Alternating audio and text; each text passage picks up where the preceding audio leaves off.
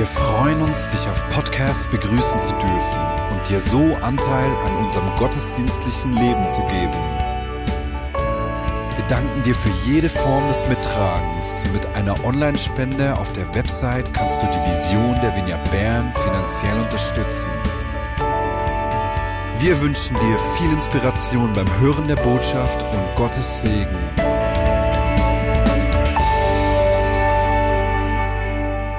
Heute möchte ich mit euch über Enttäuschungen reden. Und die Frage, wie wir mit Enttäuschungen gut umgehen können. Und, und ich werde euch gerade sagen, wie es heute dazu kommen. Wir werden uns den Johannes, den Täufer, anschauen. Johannes der Täufer wird in der Schrift wird von Jesus als der größte Mann genannt, wo jemals gelebt hat. Von allen Menschen, die jemals gelebt haben, ist keiner größer als er, heißt es von ihm. Und Jesus sagt nachher im nächsten Satz etwas über die und. Und doch ist noch der Geringste im Reich größer als er. Größer ist im Griechischen, oh, ich muss Hochdeutsch sprechen. Ist mir gerade eingefallen. Ja, natürlich. Größer äh, hier, äh, wie es verwendet wird im griechischen Text, ist die Steigerungsform von mega. Ne? Also noch der Kleinste im Reich Gottes ist noch meganer als Johannes der Täufer.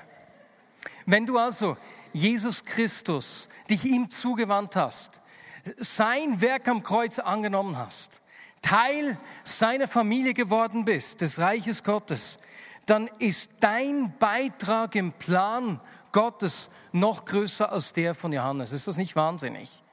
Sag doch das mal der Person neben dir. Dein Beitrag im Gottes Plan ist mega. Nein, nein, obermega. Ne? Dein, Plan, dein Teil im Plan Gottes ist obermega. Dein Beitrag im Reich Gottes, in Gottes Plan, ist unglaublich wichtig. Und wenn wir uns das schon nur durch, äh, vor Augen führen, dann ist es klar, dass auch wenn wir uns Gedanken über die Zukunft machen, für die Vignette Bern, dann kann es nicht um ein Gemeindeprogramm gehen. Ne? Wie können wir ein tolles Programm haben, das viele Menschen anzieht? Nein, du hast einen Teil in Gottes Plan. Und, und da wird es darum gehen, äh, herauszufinden, wie wir als Gemeinde darin wachsen können, dass jeder Einzelne seinen Platz in Gottes großem Plan entdecken kann. Matt Crossman hat für drei Wochen über, über das Bild des Leibes gesprochen. Und das, das war richtig begeisternd, wie er da gesagt hat, dass jedes einzelne Teil, Paulus hat das ja so schön geschildert, jeder einzelne Teil, jedes einzelne Glied am Körper so wichtig ist. Sogar die, die eigentlich unwichtig erscheinen, die bedecken wir noch zusätzlich. Und er hat dann gesagt, wie, äh, wie das Haupt nicht zum Fuß sagen kann, ich brauche dich nicht. Oder mit anderen Worten, Jesus das Haupt seiner Gemeinde, der sagt, ich kann nicht ohne dich. Und das berührt mich unglaublich. Ich kann nicht ohne dich. Ich brauche dich. Ich brauche deine Nähe. Ich brauche deinen Beitrag. Und wenn wir das Bild des Leibes nehmen, dann sehen wir, dass der Leib nur funktioniert, wenn eben diese Glieder in Berührung miteinander sind, wenn, wenn sie nahe sind, wenn wir ihm nahe sind. In den vergangenen äh, drei Wochen habe ich Gottes Nähe äh, äh, einfach intensiv erlebt und gemerkt, einfach einmal mehr, es gibt eine Sache, für die ich lebe, das ist seine Gegenwart. Er reicht. Ich will nicht ihn und Erfolg. Ich will nicht ihn und ein schönes Leben. Ich will nicht ihn und wenig Probleme. Ich will ihn. Seine Nähe, seine Gegenwart. Und wenn wir unser Leben anschauen, ist es so, dass jeder von uns äh, zu unterschiedlichen Maßen äh, immer wieder auch Enttäuschungen erlebt. Und das Problem von Enttäuschungen ist, dass es uns dazu, dass es uns, wie soll ich sagen, es, es kratzt unser Vertrauen an zu Menschen, wenn wir von Menschen enttäuscht werden. Es kratzt unser Vertrauen zu Gott an, wenn wir uns in der Beziehung zu ihm enttäuscht fühlen. Und Enttäuschungen versuchen, Distanz zu schaffen zwischen mir und Menschen oder zwischen mir und Gott. Und wenn das geschieht, wenn diese Distanz zwischen den Gliedern ist, dann funktioniert etwas nicht mehr richtig. Und deswegen ist es mir heute wichtig, über Enttäuschung, wie wir gut mit, über, mit Enttäuschung umgehen können, zu sprechen. Und ich lade euch ein, ich habe bewusst, war eben dieses Bild des Leibes, nein, Puzzle drückt das auch aus. Jedes einzelne Teil ist wichtig. Ein Puzzle funktioniert nur, wenn die Glieder ineinander gehen. Äh, und ich habe deswegen gedacht, ich bestelle ein Puzzle, dass wir das praktisch erleben können. Ich habe nur den Fehler gemacht, dass ich Angst hatte, dass wir zu schnell fertig sind. Deswegen habe ich ein Puzzle mit 2000 Teilen bestellt. Pio hat ausgerechnet, dass es 45 Stunden geht, bis man so ein Puzzle fertig macht. Du darfst also während der ganzen Predigt heute, aber auch die nächsten zwei Sonntage puzzeln gehen, wenn du gerne puzzlest. Denn wir wollen nicht, dass, dass Enttäuschungen eine Distanz zwischen uns und Gott schaffen können oder zwischen uns und anderen Menschen. Und wir werden uns diesen Johannes anschauen. Johannes, der eben von Jesus als der größte Mensch genannt wird, äh, der je gelebt hat. Auch er ist nicht an Enttäuschungen vorbeigekommen. Und wir werden eine Situation in seinem Leben anschauen. Wir werden miteinander lesen, wie er in, in diese Enttäuschung reagiert hat und was Jesus zu ihm gesagt hat. Und ich möchte zuerst aber eine kleine Einführung über diesen Johannes machen. Johannes wurde schon von den Propheten angekündigt, ne? als der Mann, der den Weg für den Messias bereiten wird. Als er geboren wurde, Elisabeth, das war eine Riesengeschichte. Johannes hat schon früh mitgekriegt, was seine Berufung ist, dass da etwas ganz Spezielles ist. Und dann hat er sich früh zurückgezogen und hat in der Wüste gelebt. Sehr enthaltsam, asketisch. Äh, er hatte nicht viel. Ne? Seine Kleidung bestand aus einem Mantel aus Kamelhaaren, auch das nichts Spektakuläres. Ernährt hatte sich von, ähm, wie sagt man, Heugümper, Heuschrecken, genau, vielen Dank. Heuschrecken und wildem Honig. Und man sagt von ihm, dass er sein Leben lang nie Wein getrunken hat. Und um ihn hat sich sehr bald eine große äh, Menge von Menschen gesammelt, die seinem Aufruf gefolgt sind, umgekehrt sind zu Gott, ernst gemacht haben und sich haben taufen lassen. Also eine Volksgeschichte auf der einen Seite. Seine Leidenschaft für Jesus, äh, Entschuldigung, seine Leidenschaft für Gott hat ihn aber auch in Probleme gebracht. Als er nämlich ähm, Herodes kritisiert hat, weil dieser die Frau seines Bruders ausgespannt hat, wurde er verhaftet. Und nun ist also dieser Johannes im Gefängnis. Und als er im Gefängnis sitzt, werden wir gleich diese Stelle äh, miteinander lesen. In Matthäus 11 äh, lässt er Jesus fragen, bist du der, der kommen soll, oder müssen wir auf einen anderen warten? Bist du es wirklich oder habe ich mich getäuscht? Weswegen? Johannes ist im Gefängnis. Sein Lebensstil haben wir gerade gehört. Er hat auf vieles verzichtet. Und nun hört er Geschichten von diesem Jesus, wie er mit Zöllnern feiert, wie er Freund der Sünder und Zöllner genannt wird. Er hört, dass er Wein macht sogar, als die Leute schon genug getrunken hatten, sehr wahrscheinlich schon ein bisschen angesäuselt waren, hat er noch mehr Wein produziert. Und er fragt sich, Jesus, mein Leben, hat sich das gelohnt, auf all das zu verzichten, all das für dich hinzugeben? Mein, mein Leben und dein Leben, das passt irgendwie nicht zusammen. Meine Erwartung ist enttäuscht. Kann das sein? Bist du es wirklich, Jesus? Kennst du das? Äh, du hast dich verschenkt und hast gedacht, aber dann irgendwie muss Gott auch was tun und jetzt kommt es anders. Eine Beziehung, die zerbrochen ist, aber Jesus, wir haben doch dich einbezogen. Oder eine Freundin hat, hat gehört, sie soll diesen Job annehmen, freut sich auf den Traumjob und merkt nach kürzester Zeit, das geht nicht, das Arbeitsklima, ich muss wieder künden, aber Gott, habe ich dich falsch gehört. Oder Kinderwunsch, Menschen, die beten, sich ausstrecken, äh, glauben, dass sie schwanger werden und jeden Monat aufs Neue entdecken. Es ist nichts. Oder eine Frau, die, die die, die für Jesus lebt und äh, sich einen Partner wünscht und ihre Freundin, die, die jeden Typen nachgestiegen ist, ist plötzlich glücklich verheiratet. Enttäuschungen. Wie gehen wir mit Enttäuschungen um? Johannes hatte noch eine zweite Enttäuschung. Wisst ihr noch, wie, wie, wie Jesus seinen Dienst begonnen hat? Er hat Jesaja 61 zitiert und hat gesagt, ich bin gekommen, um den Gefangenen zu verkünden, dass sie frei sein sollen. Ne? Und das Jahr des Herrn zu verkünden, das Sabbatjahr, in dem alle freigelassen werden, das Land zurückgegeben wird, die Sklaven freigelassen werden und so weiter und so fort. Ich bringe Freiheit. Und wo ist Johannes jetzt? Im Gefängnis. Jesus, diese Verheißung, bist du es oder bist du es nicht?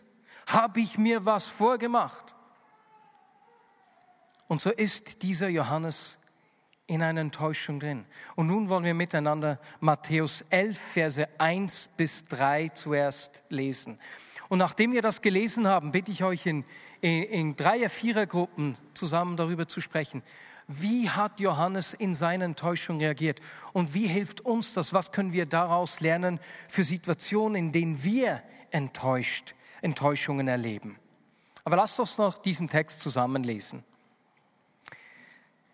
Bereit? Als Jesus seinen zwölf Jüngern diese Anweisungen gegeben und seine Rede beendet hatte, zog er weiter, um in den Städten Galiläas zu lehren und Gottes gute Botschaft zu verkünden. Johannes hörte im Gefängnis vom Wirken Christi. Er schickte einige seiner Jünger zu ihm und ließ ihn fragen, bist du der, der kommen soll, oder müssen wir auf einen anderen warten? Wir nehmen uns drei, vier Minuten Zeit. Was sagt uns dieser Text? Was zeigt uns, wie ist Johannes mit dieser Enttäuschung umgegangen? Und wie kann uns das helfen, wenn wir in Enttäuschung kommen? Und danach werde ich euch fragen, einige Antworten rauszuschreien, nur schon als Vorbemerkung. Super, jetzt musst du dich jemandem zuwenden. Also was für Dinge sind euch eingefallen? Ich stehe mal so ein bisschen in die Mitte. Ihr müsst es nicht ins Mikrofon sagen, ihr könnt es einfach laut rufen und ich werde dann, ich werde es ins Mikrofon sagen. Wie ist Johannes äh, mit seinen Enttäuschungen umgegangen? Er nimmt sie ernst. Ja, er tut nicht so, als wäre es nicht da. Ja, genau. Er ist aktiv geworden. Was meinst du mit aktiv? Also er konnte nicht selbst zu Jesus. Auf der einen Seite geht er zu Jesus mit seiner Not, aber weil er nicht selbst konnte, hat er Menschen geschickt, also Beziehungen, genau. Er fragt nach. Aha. Ja, das ist auch lustig. Er hat sich nicht gefragt, was habe ich falsch gemacht, sondern Jesus, bist du es wirklich? Bist du der Falsche? Der hat ein gesundes Selbstvertrauen, kann man sagen, von diesem Johannes. Bist du der, der kommen soll? Er spricht die Sprache von Jesus. Er hat die Bestätigung danach erhalten, dass er ja, den richtigen verkündet hat und danach kann er abtreten. Zum zweiten Teil kommen wir gleich noch. Die nächsten drei Verse, äh, Verse lesen wir danach. Aber es ist ja auch schon aufgefallen, wenn wir enttäuscht sind, dann ist es doch einfacher, nicht zu der Person zu gehen, das nicht zu sagen. Einfach passiv zu werden, Distanz zuzulassen. Das sehen wir bei diesem Johannes nicht. Das hat mich absolut begeistert. Und eben auch, dass in Beziehungen äh, gegangen ist, dass er seine Jünger sendet, dass er seinen Jüngern, seinen Freunden seinen Schmerz mitteilt und sie zu Jesus schickt. Denn gerade auch wenn wir enttäuscht sind, ziehen wir uns doch manchmal eher zurück, anstatt dass wir uns in diese Beziehung reingeben. Das ist für mich ein Schlüssel gewesen. Ich, ich bin in einer Familie aufgewachsen, wie du das ganz am Anfang gesagt hast. Meine Eltern haben nie Enttäuschungen gut gesprochen oder gut geredet oder Herausforderungen schön geredet sondern die haben, sie waren echt und authentisch und das ist so wichtig. Und das Zweite, ich habe von meinen Eltern gelernt, mit Herausforderungen zu Jesus zu gehen. Ich bin so froh, gibt uns die Bibel so viele Beispiele von, von Menschen, die genau das Gleiche tun. Beispielsweise David, der im Psalm 61 äh, sagt, ich möchte euch das kurz vorlesen. Höre, oh Gott, mein lautes Flehen, achte auf mein Gebet. Aus weiter Ferne wie vom Ende der Erde rufe ich zu dir, denn mein Herz ist mutlos geworden.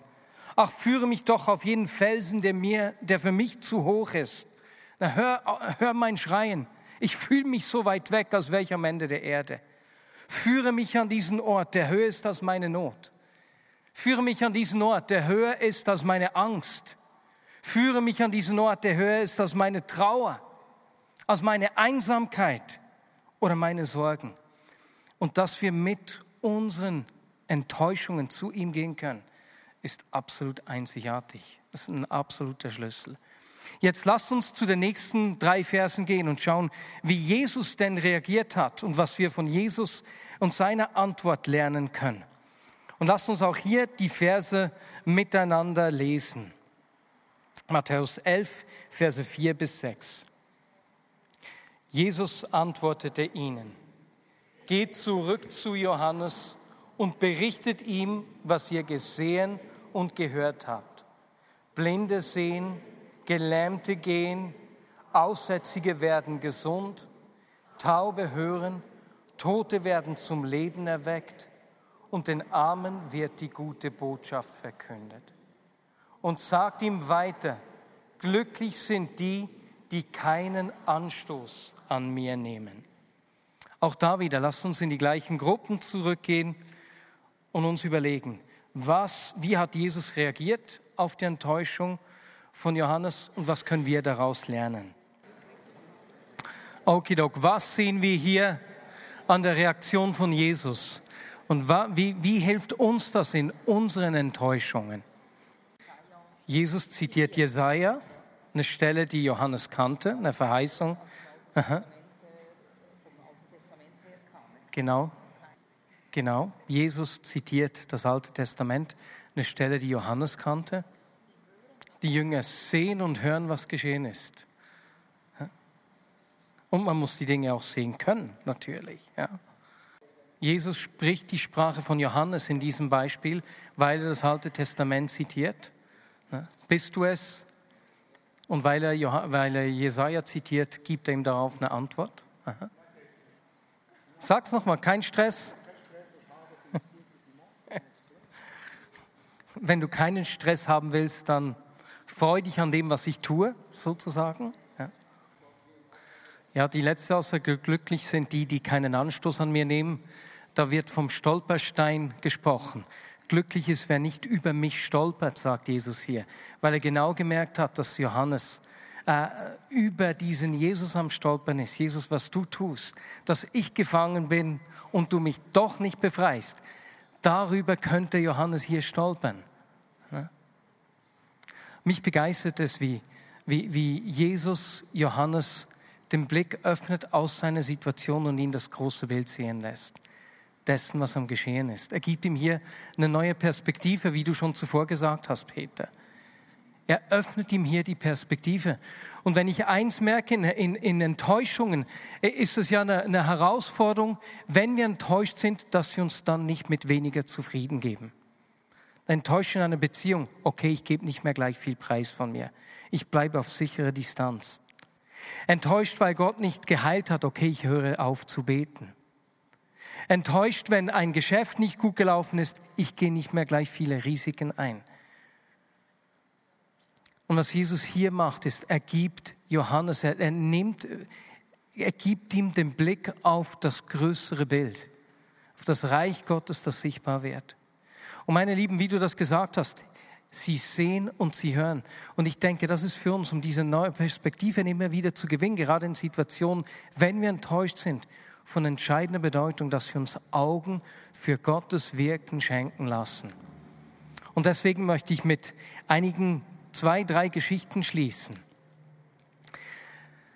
die mir Menschen aus der Vignette Bern in den letzten äh, Wochen erzählt haben.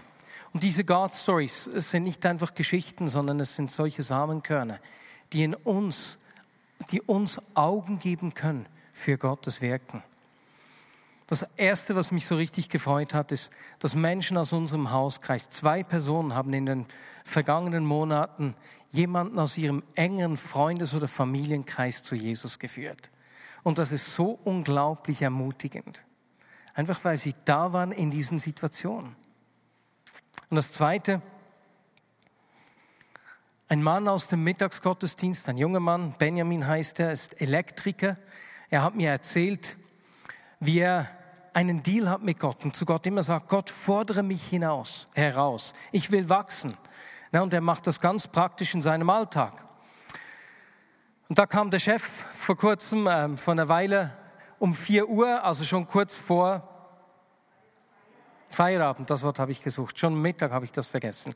Kurz vor Feierabend kommt der Chef zu ihm und sagt ihm, geh noch in Richtung Zürich, da ist eine Wohnung, die hat keinen Strom mehr, wir wissen nicht weswegen. Nimm das Material hier mit. Ne? Und dann war eben so, am Morgen hat er gesagt, Gott fordere mich heraus, okay Herr, was soll ich dort machen, was muss ich tun? Und dann empfand er, dass Gott zu ihm sagt, nimm nur diese eine Steckdose mit. Und dann war er natürlich in einem Konflikt, aber Moment, der Chef hat mir gesagt, ich soll all diese Dinge mitnehmen. Ich kann doch jetzt nicht nur mit dieser einen Steckdose gehen und meinem Werkzeug.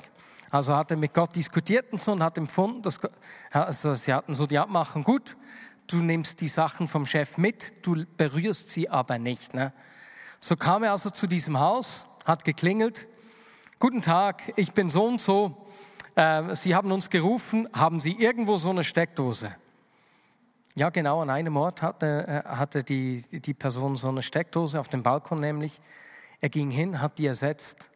Und genau da war das Problem. Als er diese Steckdose ersetzt hat, hatte die ganze Wohnung wieder Strom. Ist das nicht außerordentlich? Und weißt du, was mir an dieser Geschichte gefällt? Es erlebt ja nicht jeder gleich spektakuläre Dinge. Aber an dieser Geschichte siehst du, wie Gott an unserem Alltag interessiert ist an meiner, an seiner Arbeit, an der Familie. Gott teilt nicht auf geistliches Leben, Arbeit, Familie, sondern es gibt ein Teil. Wir haben, wir sind ein Stück, ein Puzzleteil mit unserem ganzen Leben. Wir sind ein wichtiger Teil in seinem Plan mit allem, was wir sind. Und ich wünsche mir, dass wir lernen, mit Enttäuschungen umzugehen. Das merkt man bei Kindern, wie das gelernt sein muss. Ein kleines Beispiel zum Schluss. Einige Wochen her, da wollte Sophie, meine Tochter, eigentlich Caro und mir nahe sein. Sie wollte am liebsten zu uns kommen, aber sie war enttäuscht, weil sie etwas nicht durfte, dass sie einfach nicht in unsere Nähe kommen konnte und hat geweint und getan, weil sie lernen muss, mit ihren Gefühlen umgehen zu können. Wie oft machen wir das Gleiche?